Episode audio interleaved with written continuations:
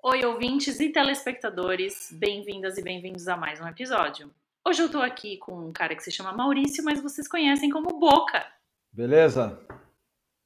Irado tá aqui, obrigado pelo convite, classe A. Ótimo. Eu queria lembrar todo mundo para se inscrever no canal, ativar as notificações, deixar um like, deixar um comentário, ajudar a gente com apoio. Os links, se você quiser apoiar, estão todos na descrição do canal. É, você pode mandar um e-mail para disco.canalcena.com para participar da discussão se você não quiser deixar um comentário no YouTube.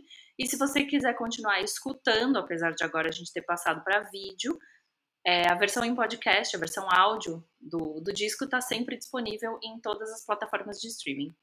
O pessoal que está ouvindo esse episódio, eu sempre sugiro que as pessoas escutem num dispositivo o episódio e coloquem uma trilha sonora para tocar ao mesmo tempo. Porque a gente não pode botar trilha aqui, senão o vídeo não sobe, né? Nenhuma Sim. plataforma aceita. Sim. Qual é o disco que você sugere que as pessoas coloquem de trilha sonora para escutar seu episódio? Pô, pode ser um Joy Division, Substance. Boa. Climão assim de fundo, pá, agradável. Sinistro, mas agradável. Sinistro, Coloca... mas agradável. É. Ótima definição. Foi um Joy Division substância, irado. Maravilhoso. É, você sabe o que você veio fazer aqui hoje? Puta, eu sei, eu fui avisado antes, vou te falar, missão ingrata, porque meu amor, essa lista é muito difícil pensar em tudo que vocês vão me perguntar, e assim, tem coisas que realmente eu não sei responder, cara. Eu vou, eu vou responder é, eu vou trocar ideia sobre a pergunta, mas não exatamente quem que eu indicaria, entendeu? Ótimo. Então eu diria que você está preparado. Eu estou sempre preparado, meu, para qualquer coisa. Muito boa resposta. Então vamos lá. Eu sou a Maia e esse é o disco.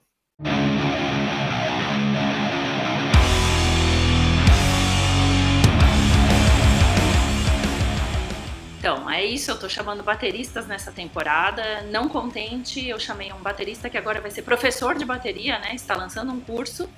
Uhum. Não, então, eu já tinha começado a dar aula antes do, desse problema todo da, da pandemia, né? E tinha começado a dar aula porque eu achei que era um momento legal, assim, de muita. Mas porque muita gente me fala, pô, tu dá aula de bateria? Tu dá... Eu, não, não quero saber disso aí. Aí eu pensei um modelo na minha cabeça de dar uma aula, é, um, um, módulo, um curso bem curto, no qual eu não fico pagando de professor, de acadêmico que ensina tudo. Ó, vou, vou, vou te abrir um caminho para tocar isso aqui dessa maneira. Mas aí começou esse problema todo. A escola que eu estava lá em São Paulo, que era Everdream, fechou como tudo fechou, né? E tem uma escola aqui em Santos, que é de um camarada meu do Gustavo, chama Spotlight, que eles criaram uma plataforma exclusiva deles para ter aula online. Tem um puto estúdio legal lá. Eu falei, ah, vou, vou tentar lançar esse curso lá com ele, né? E foi semana passada que lançou, aí vamos ver se rola legal. Muito bom. É que você vai deixar a parte de didática, professor e academicismo para cá. Eu já quero saber uma pergunta que eu não coloco na lista, que é para responder assim no feeling, na hora qual foi o último disco que você ouviu inteiro? Você não cortou nenhum pedaço, você não ouviu só a música que já saiu, porque o disco não saiu ainda. É. Hoje, assim, você sentou e qual foi o disco que você ouviu do início ao fim? É, ontem eu ouvi o disco inteiro do, acho que é o terceiro disco do Valiant Thor, Legends of the World. Rolou inteiro, assim. É que, assim, é, é, é, às vezes eu, eu, eu coloco os discos e estou fazendo alguma coisa, né? Aí tu, tu põe um lado, aí quando tu vai voltar o visor, fala, não quero mais ouvir esse. Mas o, esse aí rolou inteiro e o disco ainda é duplo, né? O vinil, é, eles são dois discos. Não que seja muito grande, mas eles fizeram um duplo para o suco ficar bem separado, vem aquele somzão bombando, né? Mas eu ouvi ele inteiro ontem, esse disco, bom pra caralho. Muito bom. Todo um processo de prestar atenção no que tá fazendo, porque você foi lá virar duas vezes, né? Exatamente. Não, duas não, três, né? Três, é. E qual foi um disco que você redescobriu agora no período da quarentena? Pô, um disco que eu escutei muito desde o ano passado, assim, que é um disco que, meu, eu, eu, eu sempre adorei essa banda, mas principalmente esse disco que é o, o Love do The Coach. porque é um disco dos anos 80, assim, de uma época que eu estava mais envolvido em ouvir metal, mas a música deles tinha uma atmosfera, assim, meio, meio estranha, que era até ligado com o gótico, assim, da época, que não tinha nada a ver, só meio por causa das roupas pretas dos caras, assim. E era uma banda que rolava até em filme de surf, assim, tinha um pouco de vibe da praia, mas tinha esse bagulho meio londrino, é, inglês, assim, meio estranho, é. né? Então, assim, é, o The Coach eu tenho pelo menos uns 4, 5 discos deles aqui, né? Aí eu peguei um dia assim, coloquei, fiquei ouvindo, fazia a maior cara que eu não ouvia. A última vez que eu tinha ouvido foi antes do último show deles aqui, que acho que foi em 2010, eu acho, não sei, 2012. Aí eu, eu, eu fiquei ouvindo muito esse disco, cara. Ouvi várias e várias vezes e puta som, todas as músicas são iradas. Muito bom. Eu geralmente coloco essa pergunta de um disco que você redescobriu, porque o pessoal geralmente traz um disco mais antigo, e eu faço imediatamente o contraponto perguntando qual foi o disco mais recente que te chamou a atenção. Uma coisa que saiu aí nos últimos dois, três anos e que você curtiu muito. Não, já vou colocar um que saiu ano passado que eu desacreditei, foi o Bob Mood de novo, Blue Hearts. Meu Deus, que disco, cara. Muito animal, tá uma pegada assim praticamente Husker Du, as músicas tudo de dois minutos, ele trouxe uma gravação bem sujona, assim, porque os trampos deles, os trampos dele anterior, quando ele começou a lançar pela Merge, né, que é o disco dos caras do, do Super Chunk e tal, é... eu, é assim, ó, parei de acompanhar o Bob Mood no Sugar. As coisas que ele fez, assim como o solo depois, eu vi muito pouco, não me interessou nada, não achava legal. Aí um camarada meu, ano passado, né, quando tava para sair disse que ele falou assim, brother, escuta isso aqui. Aí eu vim, enlouqueci e comecei a ouvir os anteriores da época que ele assinou com a Merge. Que todos são assim, bom pra caralho, excelente, nem tinha noção que era tão bom, mas a maioria é uma produção assim mais clean, digamos. Só que esse ele veio sujão com a guitarrona mesmo e as letras muito, mas muito boa, letra social, crítica é demais esse disco, cara. Blue Hearts do, do Bob, Bob Mood saiu pela Merge também ano passado, animal. Legal. Que é um disco novo de um artista que está nativo há muito tempo. Porra, desde os anos 80 com o Husker Du, é. classicão, né? Clássico total. E voltando então lá para adolescência, qual foi o primeiro disco do underground nacional que você ouviu? Foi Olho Seco, Botas, Fuzis, Capacetes e, meu, não acreditava, cara. Escutava Falou assim, meu, o que está acontecendo? O que, que é isso, meu? Existe um negócio desse? Eu Você já tinha... tocava bateria? Não, não, não. Devia ter, eu tinha nessa época aí, foi pelo menos um ano antes de eu começar a tocar bateria. Porque assim, é, quando eu comecei a, a, a. gente coloca esse negócio de, de curtir som, quando a gente começa mesmo a se envolver e procurar coisas do underground, pelo menos na minha adolescência era assim. A gente começava meio que no, no, no, no, rock, que era o rock da época, que eram as bandas clássicas como Black Sabbath, Iron Maiden, é, The Purple, Ozzy, Rush, que seja, né? E aí sempre tinha alguém que conhecia uma coisa a mais, aí eu fui indo assim pro underground do metal, meio um pouco assim, começando a, a, conhecer o thrash metal, que era o que estava acontecendo na época, né? E aí me aparece um camarada meu que se fosse, assim, tem uma banda brasileira aqui que os caras são punk e tal, vamos ver esse disco aqui. Eu coloquei em casa e falei, que que tá, meu, que que é isso? Eu fiquei tipo assim muito impressionado com o negócio, me deu um puta tapa e legal que já saía cantando as músicas na hora assim, né? Nada, nada, nada, era uma, muito legal assim para para ser o primeiro disco para ouvir, né? Teve teve um impacto para você no sentido de passar a tocar um instrumento e querer ter uma banda? Ver uma banda nacional fazendo isso? Hum, acho que não, não, não necessariamente. Não, não necessariamente na hora. Não, não, não. É o meu, meu lance de, de. Eu sempre tive um fascínio pela bateria desde criança, que os meus pais me contavam. Eu nem, nem lembro praticamente disso. Tá. Mas eles falavam que toda vez que tocava uma música de rock, assim, sei lá, um, Alice Cooper, um Pink Floyd, falou que eu ficava doido, ficava batendo nas coisas. E combina, sempre combinou um pouco com, com a minha personalidade, né? Sempre fui um cara sem disposição e tal, agitado, inquieto, né? Então acho que, que a bateria combinou, mas a, é, nenhum, não teve um lance assim de eu ouvir um disco, ou ouvir um bateria e falar, ah, eu quero fazer isso. Não, acho que foi um Sim. conjunto de, de coisas né, que aconteceram. E o contrário, qual foi o disco mais recente do underground nacional que alguém te mostrou ou que você descobriu sozinho? Cara, eu eu penso assim, para eu falar que eu ouvi um disco, eu tenho que ouvir ele várias vezes. Tipo assim, curtir o disco. Sim. Não é alguém chegar e falar, ouve isso aqui, aí tu ouve e fala, pô, ah, legal, e não ligar mais, entendeu? Mas eu tenho a história que foi a banda que me apresentou, a própria banda.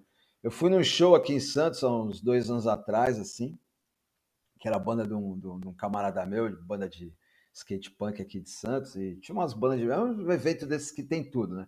Tem uma banda de metal, uma banda de hard rock, um skate punk e tal. E eu tava lá, de boa, assim, aí chegou um, um, um carinha assim do meu lado, até camisa do Ratos o cara tava, acho que era. Falei assim, porra, boca, classe A que tu tá aqui, pô, meu irmão, pode ser. O cara falou meio um carioquês, assim, né? Não que eu não fale meio carioquês também, que a galera fala que eu falo igual os caras de lá, sei lá, mano. Aí o, o, o, cara falou assim: pô, legal, eu quero que tu veja o som da minha banda, a gente vai tocar aí. Nosso som, porra, é uma mistura de, de, de voivode com corroso, com propaganda. Eu olhei assim, eu falei, brother, o que, que esse cara tá. Tipo, o cara se garantir, né, meu? Falar que faz Sim. um som com influência de propaganda, de corrosion, de voivode. Eu já falei, caralho, Aí eu vou ver os caras tocar, mano. Quando os caras começaram, eu falei, meu, os moleques tocavam muito, cara. Mó sonzeira, classe A assim mesmo, é Malvina o nome da banda, né? Aí o nome do disco deles que eles lançaram, acho que é uns dois anos atrás, é Hybrid War. Aí foi um disco que eu ouvi, eu ouvi várias vezes assim. Não tem o disco, mas eu ouvi e assim no fone, na rua. Ah, deixa eu ver esse som aqui. Puta, meu, a Sim. banda brasileira animal, cara, classe A, lá do Rio Malvina. É, eu ouvi no fone e é geralmente uma definição que quer dizer que você realmente prestou atenção, porque eu uso a mesma expressão, né? Tipo, ah, quando é. eu ouvi de fone, é porque eu realmente ouvi aquele disco. É, é, é, é. legal. Tem um disco que saiu e você não deu bola, assim, não se interessou, e aí você só foi escutar uns 10 anos depois do lançamento? Ah, eu fui escutar até mais tempo depois. Vão querer me matar aqui, tá? a gente vai me xingar muito, mas tem todo um contexto de uma época, assim. Lógico. Seria o, o, o, Pleasure, Pleasure of the Flash do Exodus, que é o segundo disco deles. E assim, o Bonded by Blood, que é a estreia do Exodus, é um dos maiores discos da história do metal, de thrash metal, incontestavelmente. É uma obra-prima e muita gente fala isso, que o Exodus fez um primeiro disco, mas tão bom, mas tão bom, tão cabuloso, impactou a gente de tanta maneira que qualquer coisa que eles fizeram depois e aparecer não tão bom quanto. Mas aí o que acontecia? A gente tinha muito, não vou dizer um radicalismo, mas uma certa inocência que a gente ouvia um disco de uma banda quando a gente conhecia e o seguinte tinha que ser igual ou melhor que, né? Então aconteceu o seguinte: o Exodus trocou o vocalista, porque o Paul Baloff saiu, entrou o Zetro Souza, e, eles, e a, e, a, e, a, gravação desse disco do Pleasure of the Flash é uma gravação já moderna para a época. O, o, o Bonded by Blood é uma gravação bem old school mesmo, assim, daquele tipo de reverb antigo. E quando veio o Pleasure of the Flash, ele veio já com uma modernidade de gravação e uma modernidade de som, que era um som com os riffs assim, muito trampado, o vocal do Zetro bom pra caralho. O Zetra é tipo uma lenda do metal, mas não chegava perto do, do, do, do Paul Baloff na, naquele assim, ah, tipo, vai acabar o mundo, sacou? Então, assim, eu lembro exatamente. Eu, eu falei assim, meu irmão, o êxito dos novos. Falei, cara, o cara tá com o disco assim, pôs pra ouvir. Eu falei assim, puta, brother, isso aí é o êxito, mano. Ah, não quero ouvir isso aí, não. Eu não ouvi mais, cara. E aí, depois de meu, mais muito tempo assim, também no escritório, trampando lá, YouTube, ser que, ah, meu, vamos pôr esses aqui. Eu fiquei louco com o disco, achei maravilhoso. Falei, puta, como tá idiota. Mas era, a gente tem que colocar que eu tinha, sei lá, 15 anos, 16 anos na época, né? Não entendia muito de som também. Mas é um disco que eu não liguei e hoje em dia eu considero tipo um, um, um highlight assim na, na, na discografia do Exodus. Muito bom. Eu incluo essa pergunta justamente por isso, porque às vezes a gente é que não está pronto para o disco. O disco não era ruim. Exatamente. A gente é que não estava pronto para ouvir. Com certeza. É, tem um disco de uma banda que voltou e te surpreendeu? Ah, puta meu, isso aí eu te respondo assim com muita tranquilidade na lata, que é a volta do Corrosion of Conformity, com o disco Corrosion of Conformity, que é uma banda que sempre fui muito fã de carteirinha, de todas as fases, só que quando eles voltaram nesse formato Power Trio, que só tinha gravado o, o, o Animosity, que é o classicão deles, um som assim, tipo, único, bem esquisito para a época, assim, aquela mistura de, de, de, de metal, de, de thrash metal com Black Sabbath, com punk, um negócio doido, assim. Quando eles voltaram, eles voltaram com um disco, assim, muito bem gravado, que foi gravado lá no estúdio do, do, do Dave Grohl, né? Gravado análogo e tal, e, e com, com o Mike cantando, baixista novamente. E, meu, puta disco, cara. Remeteu, assim, pra época, assim. Foi incrível. De falar, caralho, a banda ficou 10 anos parada, lançou esse disco que é, colocou para trás aquela fase deles rockão, stoner assim, voltou às origens e puta, meu, achei animal, pirei muito, eu vi até furar, cara, foi foda. E o contrário, um disco que você esperou muito e quando saiu te desapontou demais. Ah, eu vou falar uma coisa aqui que assim, eu não, não vou nem me alongar muito, porque é exatamente o mesmo contexto que eu coloquei no disco do Exodus. É um disco que hoje em dia eu amo, sou fã de carteirinha, canto ele da primeira à última nota, mas na época eu não quis saber. O South of Heaven do Slayer. Porque saiu depois do Raining Blood, que para quem gosta de hardcore, para quem é fã de punk, aquele disco é tipo um, um disco de hardcore de punk, só que com, com riff de metal, cara. É uma coisa inacreditável esse disco. Foi um dos que eu mais ouvi na minha vida. Aí quando saiu South of Heaven, o Slayer trampou o som pra caralho, né? Porque assim, o, o, Raining Blood, o, o, o Hell Waits, antes do Raining Blood, ele é um disco também trampado em, em, em, em, em climas de música, né? Vai mudando o clima, uma música mais lenta e tal. O Raining Blood já é aquela porrada. E quando saiu South of Heaven, além dos caras tramparem o som, o Araia deu uma, deu uma, uma limpada na voz dele, que a gente ficava Olha só que, que, que meus amigos, alguns dos meus amigos falam: Meu, o cara tá querendo imitar o Ozzy, cara. Tá uma merda esse disco de Slayer, cara. Puta que pariu, não vou ouvir isso aí. Aí, aí ficou uma decepção o disco, assim. Passou alguns anos, fui ouvir e falei assim: Nossa, como... eu fui ouvir justo quando, quando saiu Seasons, né? Que aí foi logo depois, eu ouvi e falei: Pô, esse Season tá bom pra caralho. Eu ouvi pra caralho. Falei, meu, deixa eu ver South of Heaven direito aí. Aí peguei o disco emprestado com alguém, né? Porque eu não tinha. Lembrando que nessa época não existia essa comunidade, essa comodidade da gente apertar um botãozinho no computador e aparecer o disco. Eu tive que pedir emprestado para um amigo meu. Coloquei lá em casa lá e falei: Meu Deus, que disco. É. Comodidades que agora acabam até facilitando um pouco demais, assim. Às vezes a gente até é, fica meio. Eu tenho, eu tenho uma, uma reticência com isso, porque eu não, não, não, sei, eu já, já eu comento isso há muito tempo, desde que começou essa era de ouvir música digital.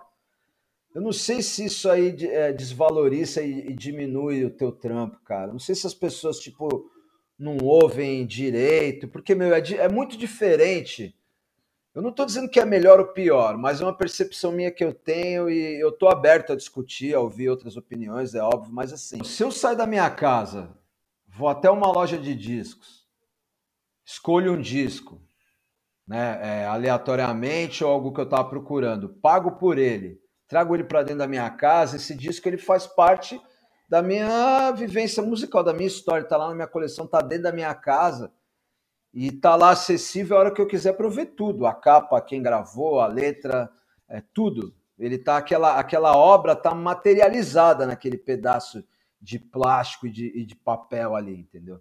Então eu dou um valor para aquilo que se eu tiver uma música gravada aqui no meu celular e o celular quebrar e a música apagar, eu gravo a música de novo, entendeu? Então não sei se tem essa viagem de entrar mesmo dentro do trampo de quem gravou e tal.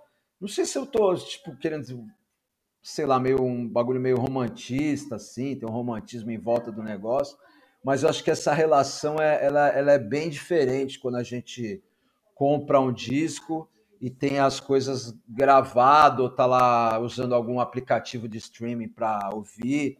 É um pouco diferente. Eu acho que talvez as pessoas hoje prestem menos atenção e, e valorizem menos, né? Talvez, né? Não sei.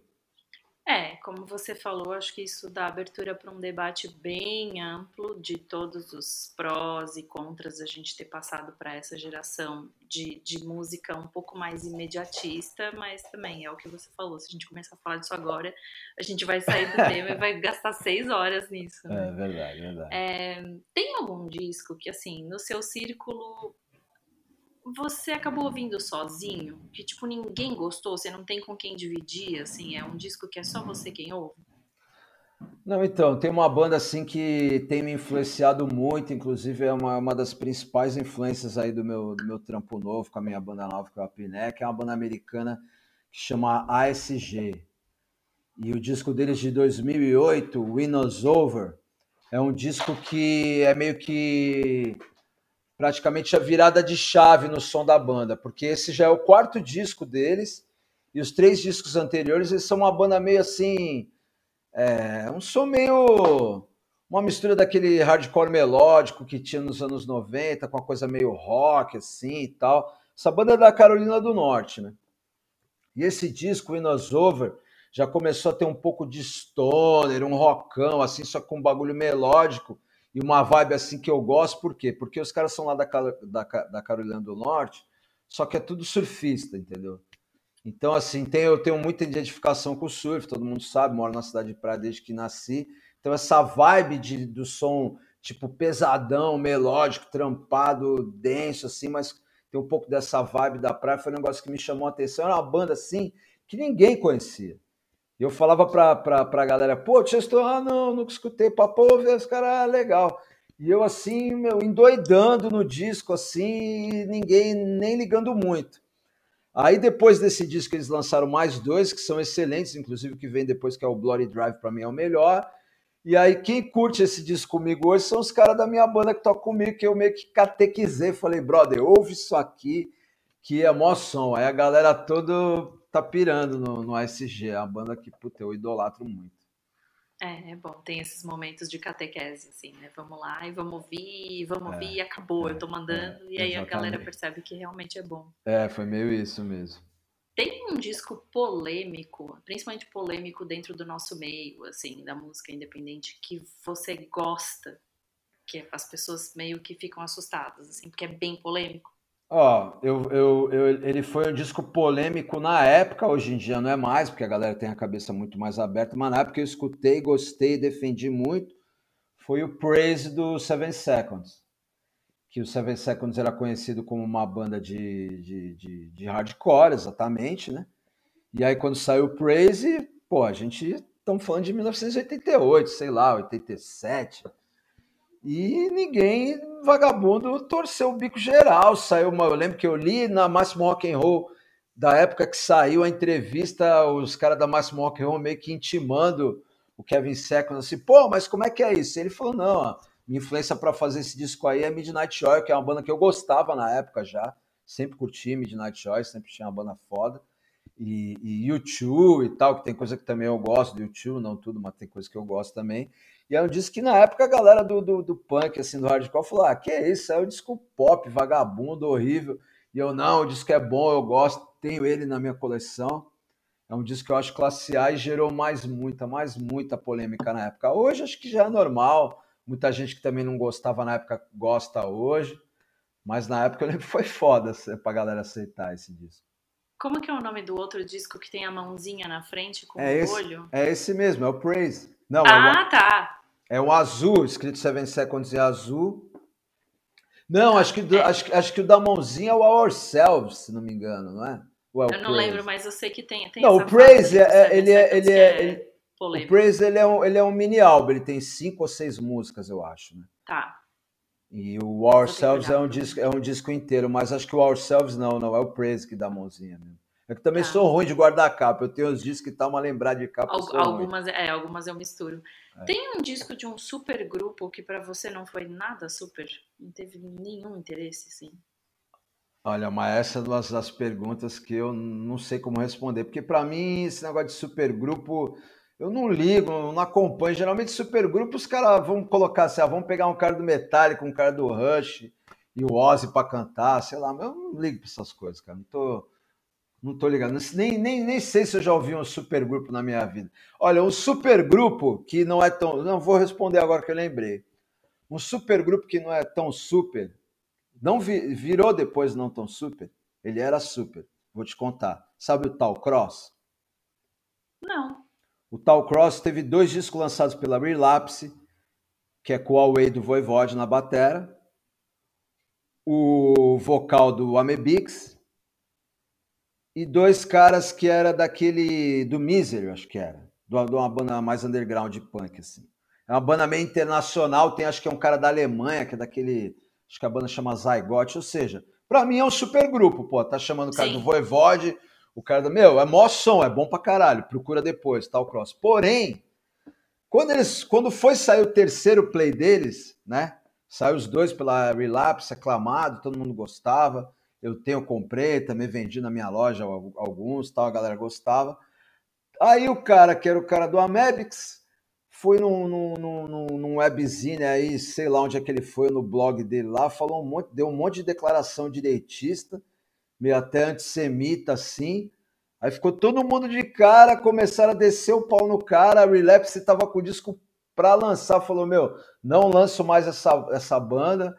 Aí veio o Away do Voivode falar: Meu, eu não sabia que o cara tinha essas ideias, não quero ter nada a ver com isso, nem saia o disco, por favor. Deu, deu uma polêmica brutal, assim. Então, era super e virou uma merda por causa do cara que falou um monte de besteira. E besteira pesada, assim, tal. De repente, Sim. o cara, a pessoa. Eu, eu, eu separo um pouco assim, porque hoje em dia, como o lance de falar de política, ele é muito exacerbado, essa discussão divide muito.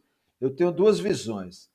Quando a pessoa fala um monte de besteira, que na minha visão é besteira, mas ela tá letrada naquilo, ela tá realmente acreditando, ou seja, um puta reacionário, neofascista, sei lá o que seja, eu falo assim, boa, esse cara aí, o cara sabe do que ele tá falando, ele é ruim mesmo.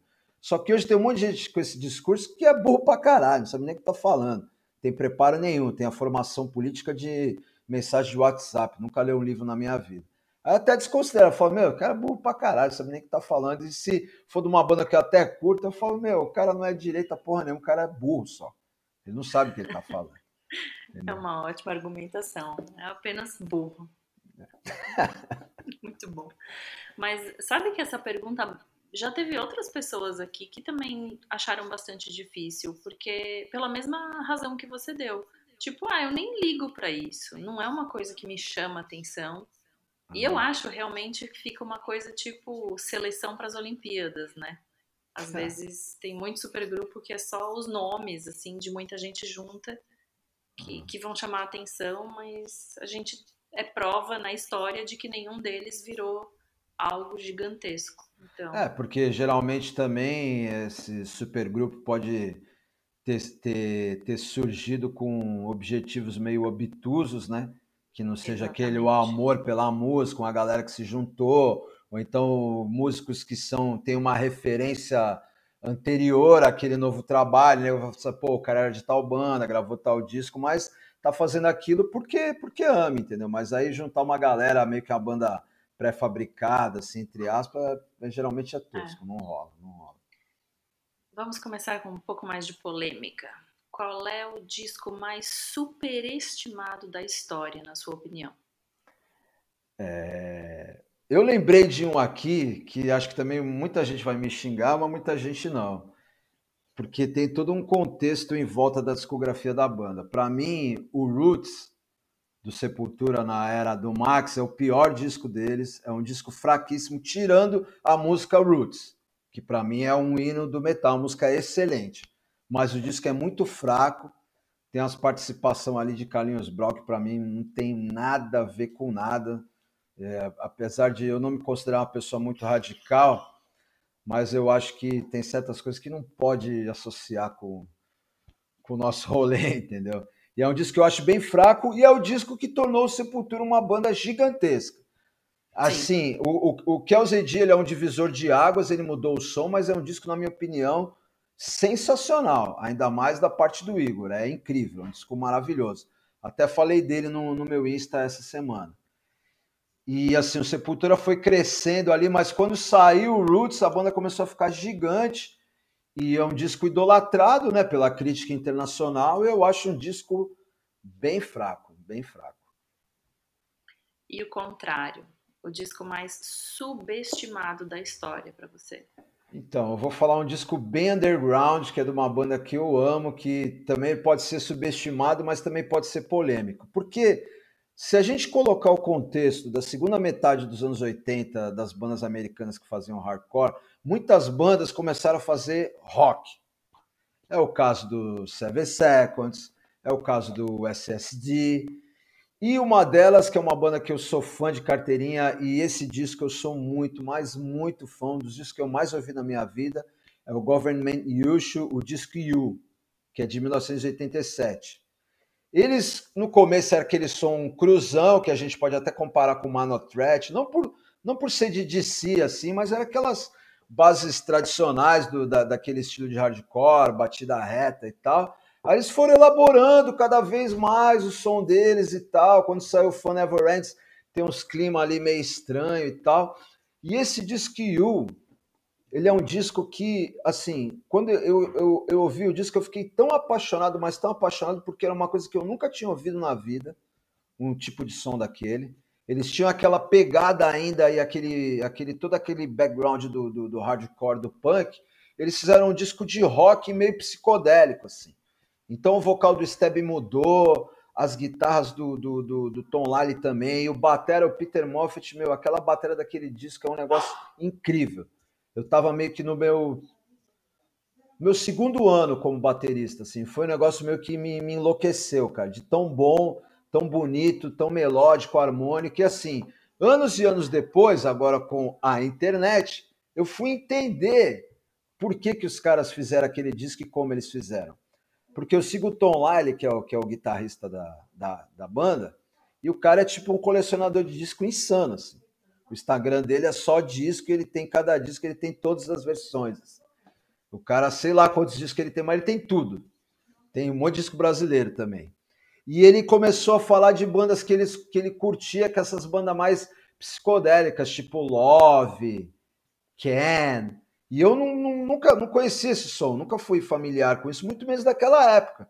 E aí eu me liguei da onde que veio a, a, a psicodelia e como eles, que eles chegaram naquele formato de, de composição. É disco sensacional, que um monte de gente torceu o, o bico, falou, ó, o Government News agora é uma porcaria, o som dos caras é ridículo, e, meu, na minha opinião, muito pelo contrário, eu gosto muito mais desses dois discos que é, que é nessa linha, que é o You, depois veio o Crash, do que eles como uma banda de, de hardcore punk, assim.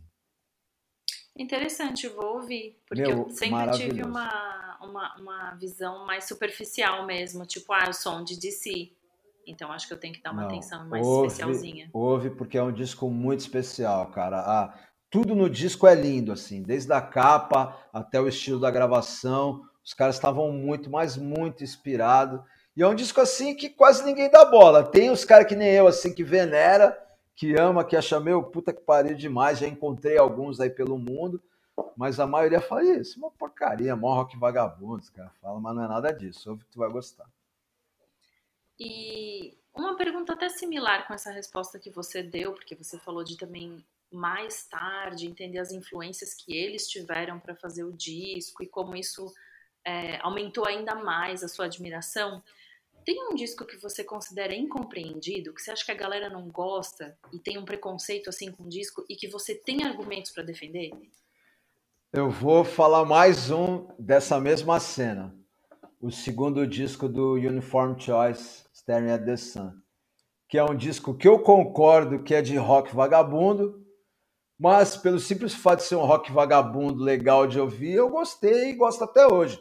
Porque o Uniform Choice tem aquele primeiro disco clássico, Straight and Alert, o cara com um X na mão, tipo, Straight Edge no, no, no máximo, né? Representava uma cena, né? Tava, tava, é, é, é, é, fazia parte de algo muito específico, né?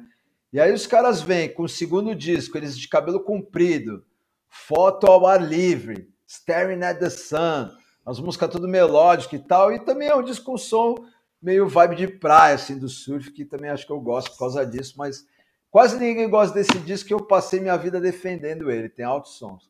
Muito bom.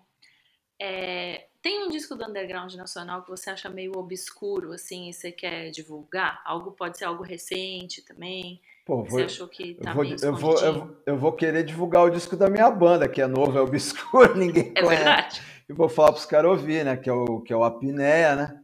Saiu um, um, um, 7 polegadas agora com duas músicas. É só tipo, fazer um merchanzinho aqui rápido, né?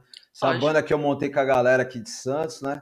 Fazia muito tempo que eu tinha uma necessidade gigante de fazer algo que não fosse veloz, saca? Desde que eu, o primeiro dia que eu comecei a tocar bateria, eu só toquei em banda de hardcore, de crossover. Eu nunca fiz um som que não era um som veloz, rápido. E assim, por influência do ICG e mais um monte de coisa do grunge dos anos 70 e tal, a gente montou essa banda que, resumindo, é uma mistura dos anos 70 com os anos 90. E nela tá eu, o Nando, que foi guitarrista do Garrett Fuzz durante 15 anos, eu acho, né? E o, o Marcão, que tocou comigo no Safari Hambúrgueres, que é o vocal e guitarrista. O Gabriel, que é um baixista aqui de Santos, de uma banda chamada Jerseys, que também já tocou em vários lugares aí. E o nome do compacto é um compacto com duas músicas, que é as primeiras músicas que a gente fez. Saltwater, lancei pelo meu selo Pecúlio em parceria com a Monstro. E peço para a galera ouvir que, por enquanto, é obscuro. Tomara que deixe de ser algum dia. Exatamente, essa é a meta, né? Ele vai é. sair da obscuridade, é isso que Exatamente. a gente quer. É, legal. Pergunta que eu considero difícil, mas as pessoas não têm muita dificuldade em responder desde que elas me deem contexto, né? Que todo mundo traz um contexto. O disco que você mais ouviu na vida? Life After Death do Iron Maiden. Nossa, já respondeu de cara. Sabe por quê? Eu vou, que é o contexto, eu vou te dar. Eu descobri esse disco eu tinha, sei lá, 14 anos, 15 anos vai, 14, 13, nem lembro. Eu não fazia nada, eu só estudava. E eu ouvia ele, eu fiquei anos ouvindo esse disco todo santo dia. E não contente de ouvir ele, eu colocava o VHS, que era aquele VHS piratão que saiu na banca de jornal, e ainda ouvia o disco, ainda via a porra do, do, do vídeo. E eu fiquei muitos anos fazendo isso. Então, assim, se for colocar quantitativamente se eu fiquei uns três anos ouvindo o disco quase todo dia, olha quantas audições já são. E é um disco que eu ouço até hoje. Para mim, um dos maiores ao vivo de toda a história. Sou fãzaço de Iron, sempre fui. Falo isso de peito aberto para todo mundo. Nico McBrain na batera monstro, irado. Não que o Clive Burr não seja, mas eu acho o, o, eu acho tudo. Muita gente defende o Iron com o Clive Burr e com o Paul Dayano. Acho bom pra caralho, maravilhoso, mas eu sou fã do Iron mesmo com Dick sou com o Nico McBrain na bateria, eu acho muito foda. Esse disco foi o disco que eu mais ouvi, certeza. Bom, respondeu com bastante confiança, gostei. Agora eu quero saber um disco que perdeu o brilho, e daí encaixando mais ou menos no que você estava falando antes, né? Tipo, ah, um cara de uma banda de repente dá declarações que surpreendem todo mundo, e você pensa assim, nossa, o cara é um idiota, não devia ter falado isso. Às vezes tem discos que pra gente perdem o brilho por isso, assim, porque a gente mistura o artista com a obra, uhum. que também é outra discussão que leva horas de a gente ter, né? Se a gente deve ou não fazer isso. Às vezes a gente faz isso e tipo, ah, isso aqui perdeu o brilho para mim, porque hoje eu acho os caras babaca.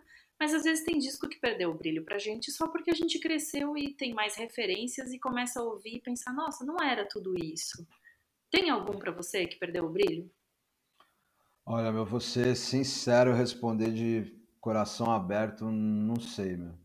Eu nunca tive essa sensação de eu ter escutado alguma coisa durante uma época e depois ouvir e falar assim, puta, isso aí não é legal. Porque acho que perder o brilho é uma coisa que tu, meu, deixou de gostar, cara. Tu sim, meio que, nossa, sim. não. Eu não, cara. Eu posso não, não ligar mais ou não acompanhar mais, ou sim. pelo meu gosto ter ficado mais refinado, ou porque hoje em dia eu sou músico, ou por qualquer outro motivo. Mas eu não sei dizer um disco que tenha perdido o brilho para mim. Acho que não, não, existe na minha mente Bom, isso, não.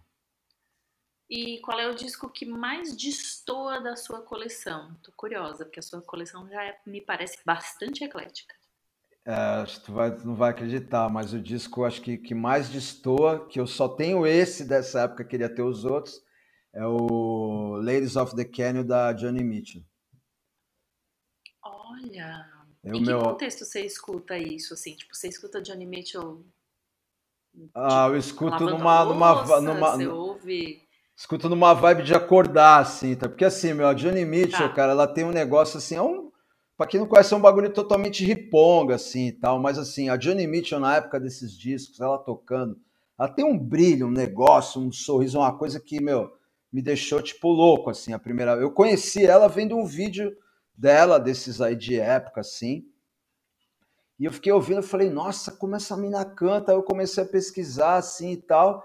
E eu consegui, eu consegui esse disco, Ladies of the Canyon, que é o que assim, a, a Johnny Mitchell ela tem vários momentos da carreira dela, mas o primeiro momento, que é de 67 até 71, os quatro primeiros álbuns dela, são todos acústicos. É praticamente violão, piano, voz, alguma percussãozinha assim, mas é tipo um negócio no pelo, que era o microfone e grava aí, entendeu? E assim, ela tinha na época 19 anos, cara, 20 anos. É um negócio de uma uma riqueza lírica e, e, musical inacreditável. Você fala, meu, como uma menina de 19 anos consegue escrever uma letra dessa e gravar um disco desse, entendeu? Então, um bagulho assim, grilão e tal. Esses quatro primeiros discos da Johnny Mitchell, eu queria ter todos. Eu tenho só o Ladies of the Canyon, que é o terceiro. Mas eu sou, tipo, apaixonado. Acho muito foda, mó vibe. É, eu acho foda quando a gente consegue ter essa sensação de que aquilo era muito autêntico e genuíno, assim. Você consegue perceber que era muito natural. É foda, é, né? Com certeza. Tem, tem um disco que você levou muito tempo para entender e aí gostar, que você tentou mesmo, tipo, mas não, não entrava e um dia virou a chavinha? Tem, tem sim. Sabe qual que é? Ele entra nesse mesmo contexto do Exodus também. É o Life of Dreams do Crumb Suckers. Quando o Crumb Suckers lançou o primeiro disco, Crumb Suckers é uma banda de Nova York, só que não tem aquele som nova yorkão, assim, é uma banda de hardcore, ah. hardcore rápido, simples, só que os músicos tinham uma certa habilidade. Inclusive, o Brasil do Ratos de Porão, o Gordo falou isso na época, uma das principais influências foi o Life of Dreams do Crumb Suckers. Então, ouvindo esse disco, pensando já nessa sonoridade do Ratos, tu vai se ligar na época, na hora e falar, meu, os caras tiveram influência disso. Aí demorou dois anos para sair o Crumb Suckers, todo mundo esperando, caralho, Crumb Suckers novo, meu irmão, cadê? Aí já vem a capa, uma foto dos caras, meio de jaqueta aberta, assim, meio visual meio heavy, calça apertada. Não, não, tipo, saiu do contexto. Aí, nossa, velho. Estranho isso aqui, né? Aí a gente começa a ouvir o disco, meu, disco trampadaço, com música de seis minutos, solo pra caralho, meio um trechinho estranho, assim, trampado. Aí eu falei assim, rapaziada, isso aqui é uma merda, isso aqui é uma porcaria. Aí a, a, a, as, as, as informações eram tudo. É, demorava para chegar. Alguém tinha, alguém tinha uma revista que tinha entrevista com o Crumb Suckers e o guitarrista, que era o compositor da banda, falou que tinha tido aula com o Steve Vai, tá ligado? Então tem um monte de solo, assim, eu falei assim, isso é uma porcaria, meu, não, não rola. E eu fui insistente de querer ouvir, gostar, não consegui gostar. Depois de um tempo eu achei esse disco usado na Europa, baratinho, assim, numa turnê. Eu falei, ah, que sabe uma coisa, sendo ruim ou não, vou comprar essa porra desse disco, eu vou levar para minha casa e vou gostar de ter feito, meu. Hoje é um disco que eu ouço, acho classe A. Não tem nada a ver com o primeiro disco, é outra banda. Mas é um disco assim que eu demorei para entender e hoje eu entendo e dou um crédito para os caras bonzão, Life of Dreams, do Crumb Suckers. Vou ter que ouvir porque eu fiquei muito curiosa. Não, mas ouve o primeiro, porque se tu ouvir esse de cara, tu vai provavelmente achar uma merda também. Talvez, é, talvez não dê certo. É. Tá. É, foi legal que você já trouxe o Ratos, porque a minha próxima pergunta é um disco do Underground Desculpa, você... desculpa, desculpa. Eu fiz, eu, eu aqui me empolguei na, nos discos, mas assim, o primeiro disco deles é Life of Dreams e esse é o Beast on My Back, tá. que é o segundo que eu não gostava e gostei, ou seja, então leiam que o primeiro disco é o Life of Dreams, que influenciou o Ratos, e o disco estranho é o Beast on My Back, que é o segundo. A gente bota bem bonitinho na tela, assim, para tá. ficar bem claro. Legal. É, então, como eu estava falando, foi legal que você já trouxe a influência do Ratos, porque a minha próxima pergunta é um disco do underground nacional que você acha que deveria ter estourado. E aí, para não causar essa confusão de tipo, ah, qual é o parâmetro de estourar em 2021? Eu ia, te, eu justo te perguntar isso, o que, que é estourar, então, né? O que, que é estourar em 2021? E aí a gente sempre, eu, no início, assim, os primeiros programas, eu sempre falei, vamos usar como parâmetro Ratos, porque é uma banda que, se eu falar para minha avó a palavra sepultura, sem nenhum contexto, ela sabe que eu tô falando de um túmulo, que, não, que, eu, que eu tô falando de uma banda e não de um túmulo. Assim, todo mundo sabe que sepultura no Brasil tem uma conotação, é, é uma banda. Mas se eu falar para minha avó só a palavra ratos, ela não vai entender muito bem. Só que se eu falar dentro de um certo meio, eu não preciso falar ratos de porão. Eu falo ratos, todo mundo sabe o que, que eu tô falando, e todo mundo tem esse parâmetro de, ah, entendo, uma banda que, se eu andar com uma camiseta do Ratos em vários outros países, vão saber que é uma banda. Uhum. Então eu passei a usar para estourar o Ratos, Entendi. porque é um parâmetro que é grande, mas não é um grande é, inventado, sonhado como tipo assim, ah, um novo Nirvana. Sabe, os parâmetros que a gente tinha nos anos 90 que não vão existir nunca mais. Não, nunca mais, com certeza. Né? A gente não vai mais ter esses parâmetros. Não. Como a gente gosta de brincar aqui no Senna, o único cara que conseguiu estourar duas bandas foi o Dave Grohl, né? Ele tava na maior banda do mundo nos anos 90 e tá É. na maior banda do mundo de novo. É, exatamente. É. E, Isso, e isso não vai esteve- acontecer mais. E esteve antes numa banda maravilhosa, que era o Scream, que também virou rock Exatamente. vagabundo quando ele entrou, diga-se passagem. Que o Scream é É uma banda de lembrar. dois primeiros discos de hardcore animal, lá de Washington DC também. Quando ele entrou, a banda já era meio um rock vagabundo, assim, dentro Já, desse já, contexto que a tava- gente já falou. Então, usando o Ratos como parâmetro, que banda que você acha que deveria, um disco assim, que, É. que deveria ter estourado e ficado num patamar que tá o Ratos? Eu acho que a banda nacional, assim, eu não digo nem dentro do Brasil, porque dentro do Brasil todo mundo que curte som conhece. Mas acho que a banda brasileira que teria condições de ter uma carreira eh, no final dos, dos anos eh, 80 e começo dos 90 excelente fora do Brasil e não teve é o Corsos. E o disco é o Pay for Our Lies, porque assim, o show do Corsos, nessa época, do Pay for Our Lies e do Mass Illusion, era um arregaço arregaçava, não devia, era muito melhor que a maioria das bandas gringas de thrash metal. Thrash metal era o principal som do underground da época. Mas assim, a gente tem que colocar um contexto que é a gente está no Brasil, longe de tudo.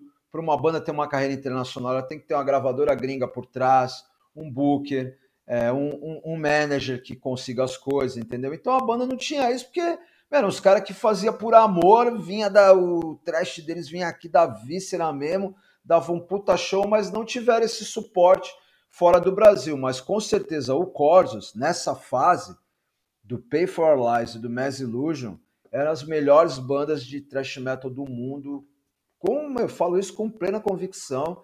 E assim, eu sou fã, fã de carteirinha do som do, do, do, do som do Corsos. Tem uma época deles ali que eles quiseram meio ficar meio Nova York, assim, que é meio estranha, acho meio equivocado, mas como eu sou amigo de todos eles, eu falo isso abertamente a gente já conversou isso várias vezes, mas pode perguntar para os caras que toda vez, todas as vezes que vieram a Santos eu estava lá. Em São Paulo eu, eu, fui em muitos shows deles. Eu tenho uma história com o Corsos, cara, que é muito assim. Eu, eu, eu, eu, tipo me, me, sinto nas nuvens quando eu conto essa história, conto até me vangloriando assim, né? Que nem, nem, nem é muito uma coisa. Eu nunca fui um cara de falar assim, ah, eu toco pra caralho, eu mando ver. Mas o Corsos, uma vez eu fui no show deles do Black Jack. E era na época do. Que o Rodrigo, o Rodrigo tinha acabado de entrar na banda, acho que era. Estavam lançando Ties of Blood, uma coisa assim. E aí o Silvio ainda estava tocando na banda, porque o Silvio teve um problema no braço, né? Ele quebrou o braço, colocou umas platinas aqui, não conseguia mais fazer show, saiu da banda. Aí os caras chegaram para mim e falei assim: ah, meu, eu, eu falei para os caras, doidão, né? Ah, eu vou tocar uma música com vocês aí hoje. Aí os caras, como assim? Aí eu falei, ah, vou, vou tocar a primeira música aí do, do, do, do, do Payfall, do, do Mass Illusion aí. Pode que eu vou tocar esse som. Os caras, o quê? Nem fudeu. Falou, o Silvio falou, ah, então vamos ouvir a música lá no meu carro e tu vai tocar ela no show. Eu já conhecia a música, né? Porque eu tinha ouvido o disco milhões de vezes. Eu, eu fiquei ouvindo a música com ele umas três vezes, assim, batucando. Chegou na hora do show, eu chapado mesmo, doidão, fumo, pá. Os caras, agora a gente vai chamar um amigo nosso aí pra tocar uma música meio. Falei, puta, fudeu, né? É agora que eu vou ter que ir, né? Meu, fui. Sentei naquela bateria do Rodrigo gigantesca, que eu já estava perdido ali, que é aquele formato de, de bateria de metal, assim, que para um cara que toca a bateria menor, assim, é mais estranho, mas tem a facilidade que tu nunca erra, né? Onde tu bater, tem um negócio que tu vai bater, vai vai estar tá ali, né?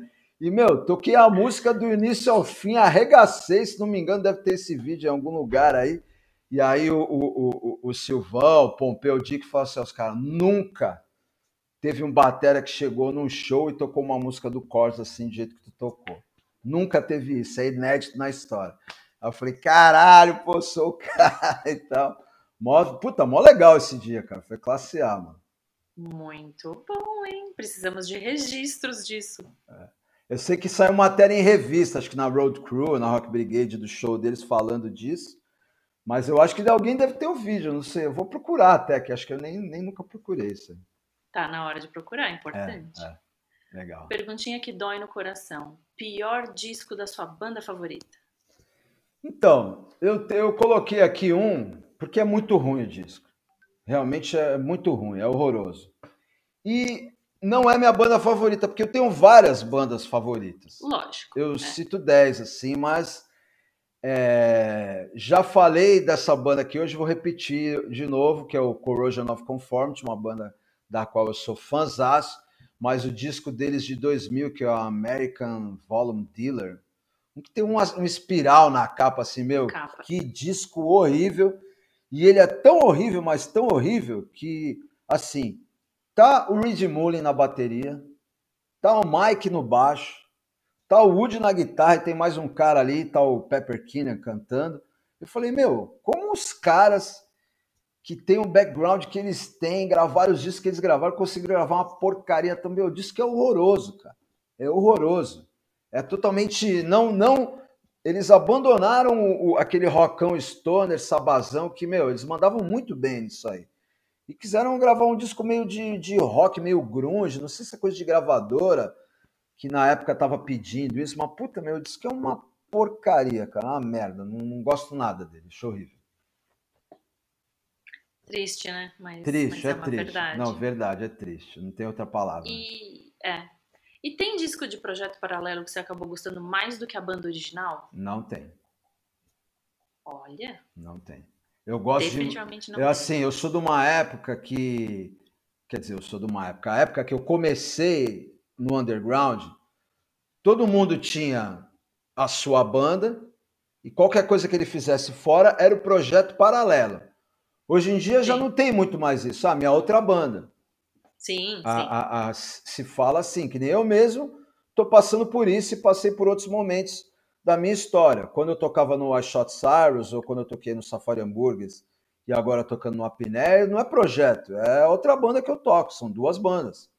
É óbvio que uma tem uma importância maior porque é uma banda mais profissional, eu sou pago por isso, a outra não, mas pô, eu considero igual, não é um projeto, é uma banda. Então, assim, entre vários projetos que tinham super emblemáticos na época, pô, SOD, Spastic Blur, Unseen Terror, é, CIA, que é o cara do Nuclear Assault, com umas outros caras conhecidos aí, meu, não tem projeto que eu acho melhor que, que os caras da que a banda original dos caras. Gosto, mas não acho melhor. Sim. Não tem. É tem algum disco, ou melhor, qual é o disco, que você gostaria de apagar da memória para poder ouvir de novo pela primeira vez? E aí, como a gente já entrou na ficção científica, assim, já não faz mais sentido nenhum, você tem duas opções.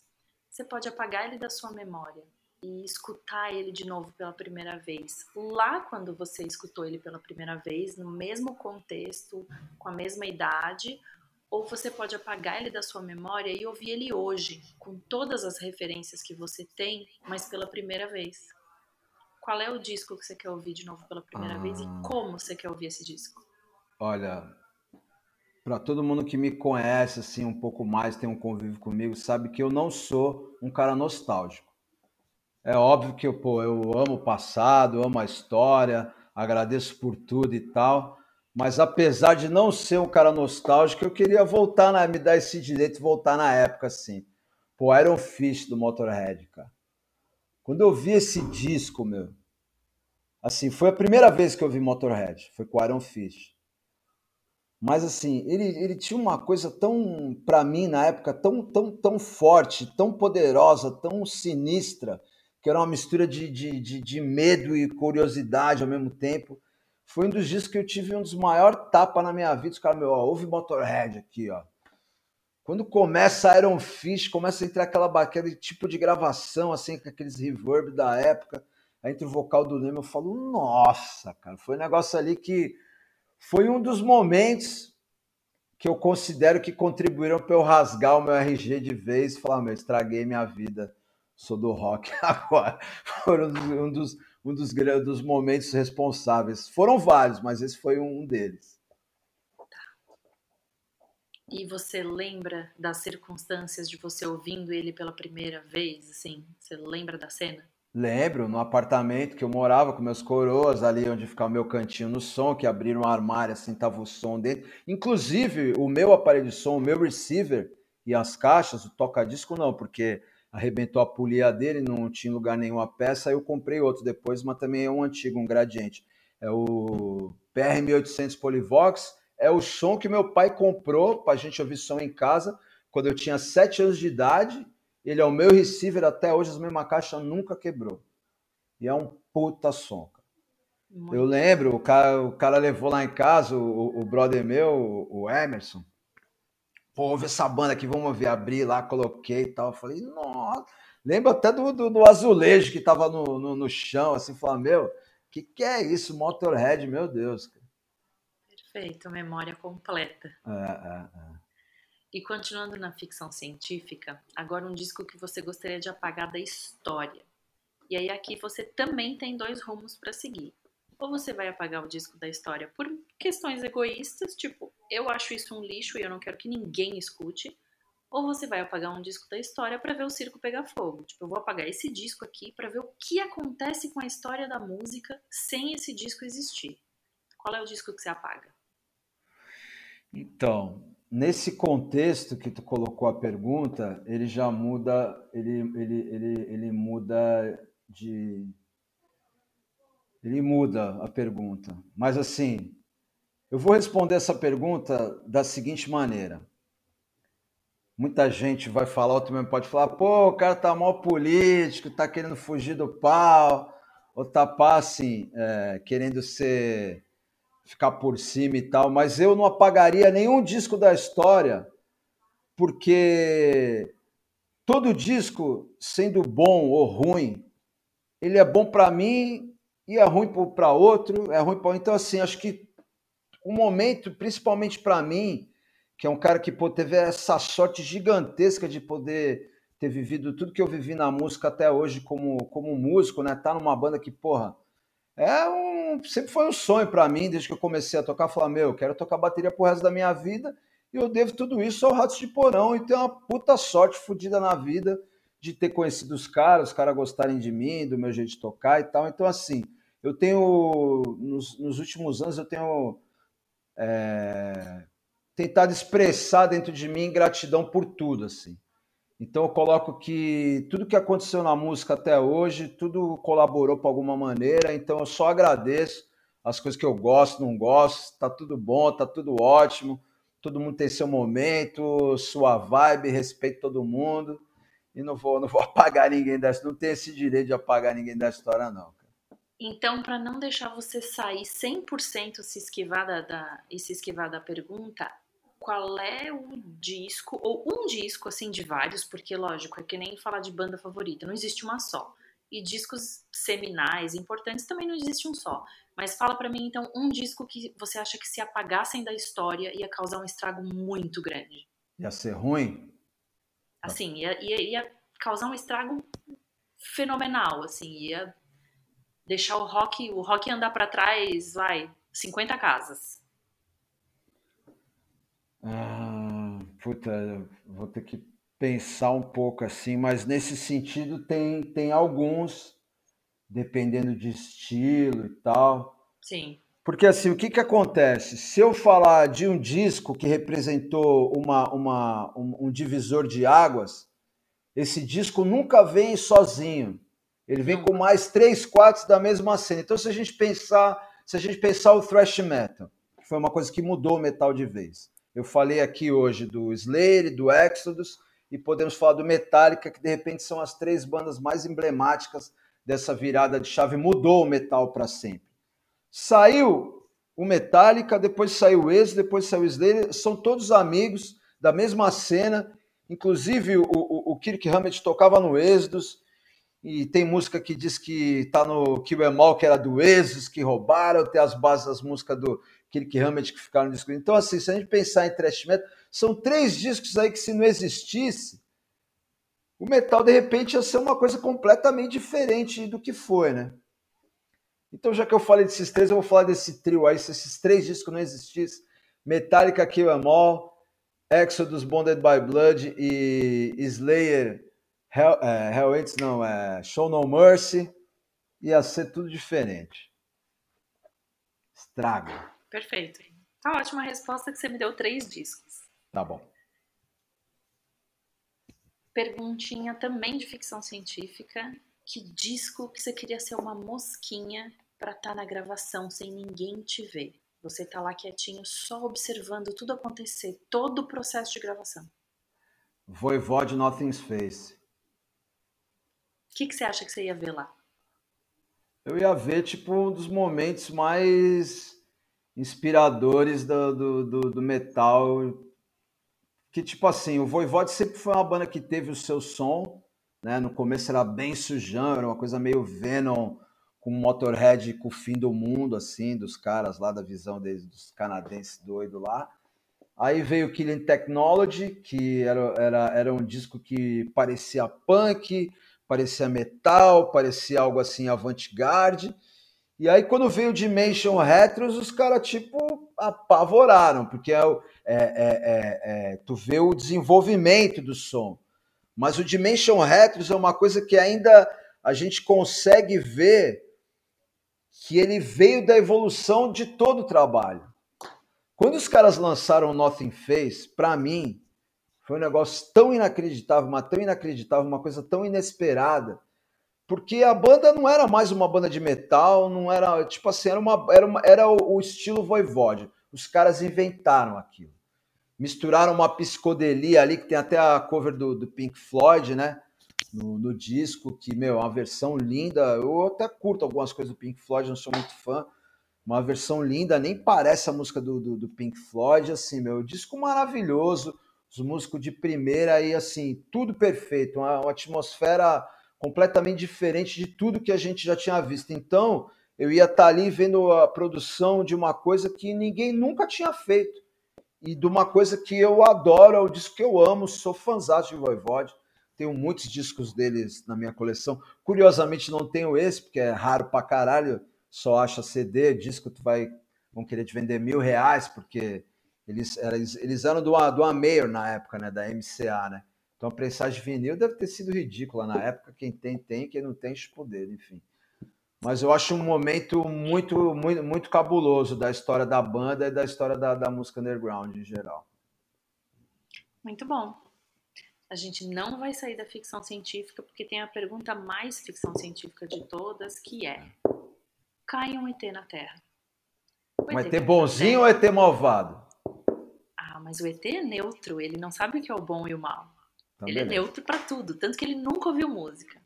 Você que vai dizer se o ET vai ficar bom ou mal, porque você vai mostrar música pro ET. Você que vai apresentar para ele o que que música é. E para fazer isso você precisa escolher um disco, esse disco vai definir tudo no futuro do ET. Vai definir se os ETs vão atacar a Terra, e se você quer que isso aconteça, ou se os ETs vão nos enxergar como amigos. Qual é o disco que você mostra pro ET, pro ET se apaixonar por música, para mudar a vida dele? Eu já vou trazer para um campo não musical. Eu vou pensar assim, ó, ET, tu vai querer chegar aqui o negócio é louco, não é para amador. Aqui, as, aqui ninguém, é, quase, quase ninguém é bondoso. Tá todo mundo querendo te foder. A gente vive no capitalismo que não dá boi para ninguém, só para meia dúzia. Então eu vou até repetir, ó, escuta um Raining Blood do Slayer aí, que a atmosfera nossa aqui é essa, meu irmão. Barato é louco, te vira, ó. Vou te lançar pra sorte aí, meu irmão. ET que se vire. É ter que se vire, cara. Porra. Muito bom, gostei. É, geralmente as pessoas são mais bondosas com ET, mas eu acho que tem que ter um certo realismo também de que às vezes o ET está se metendo num lugar que não vai ser bom. Choque de realidade. Falei assim, meu irmão, tu não devia ter vindo aqui não, porque o negócio aqui é horrível, cara. Você errou. É. Ótimo. Eu agradeço demais a sua participação e quero saber se você tem considerações finais. Não, pô, agradeço, gostei demais, sempre uma ideia, um momento legal, né, poder trocar ideia de som, assim, é realmente uma das grandes paixões da minha vida, paixões nossas, assim, e, e, e como era muita coisa, né, tu pensa de, de várias, faz a cabeça funcionar e buscar a data, buscar uns porquês, assim, que a gente nem liga, eu achei muito louco, legal. E agradecer, É, meu. um passeio na memória. me- é, minha vibe hoje em dia, tem, tenho falado isso para muita gente, é sempre agradecer, cara. Agradeço, porque é, até vou te, vou te colocar isso aqui, não sei se está fora de contexto, mas eu, eu gosto muito de, de falar isso. Não sei se é porque eu tô ficando velho, tá ligado? Fiz 50 anos e falo assim, meu, é, eu agradeço muito, porque, meu, as coisas que eu vivi dentro da música, assim, acho que eu nem merecia, tá ligado? Sempre fui durante muitos anos da minha vida um cara ruim pra caralho, tá ligado? Então, eu, tipo assim, falo, caralho, meu irmão, que sorte que eu dei, cara. E sempre agradeço muito a tudo. E esse espaço aqui também, e, e legal, só, só vibe, só agradeço. Ótimo, muito positivo tudo isso. Eu quero saber também se tem alguém que você quer desafiar para sentar aqui e responder essas perguntas. Pô, vou desafiar um atual parceiro meu de banda aí que toca comigo no Apné, que é o Nando Zambelli, que é mais conhecido como seu, foi o guitarrista dos três primeiros discos do Gerd Fuzz, que é uma banda que todo mundo aqui do Brasil conhece, né, que tá ligado no som underground. E quero desafiar ele aí para fazer trocar essa ideia contigo aí para ver o que, que ele fala. Muito bom, tá lançado o desafio. Eu Legal. agradeço de novo a sua participação e até mais. Legal, legal, valeu. Adivinhem quem esqueceu mais uma vez de gravar os créditos? Vamos lá. Disco é um podcast independente apresentado por mim, Maia Melchers. O roteiro desse episódio também foi feito por mim, Maia Melchers. A edição desse episódio foi feita por Estevam Romera. A foto da thumb desse episódio foi feita pelo Estevam Romera no Sesc Pompeia durante um show do Ratos de Porão em 2017. A música de abertura é do Rick Chain. O canal Cena gentilmente abriga esse podcast e os links para apoio estão aqui embaixo na descrição. Valeu e até a próxima!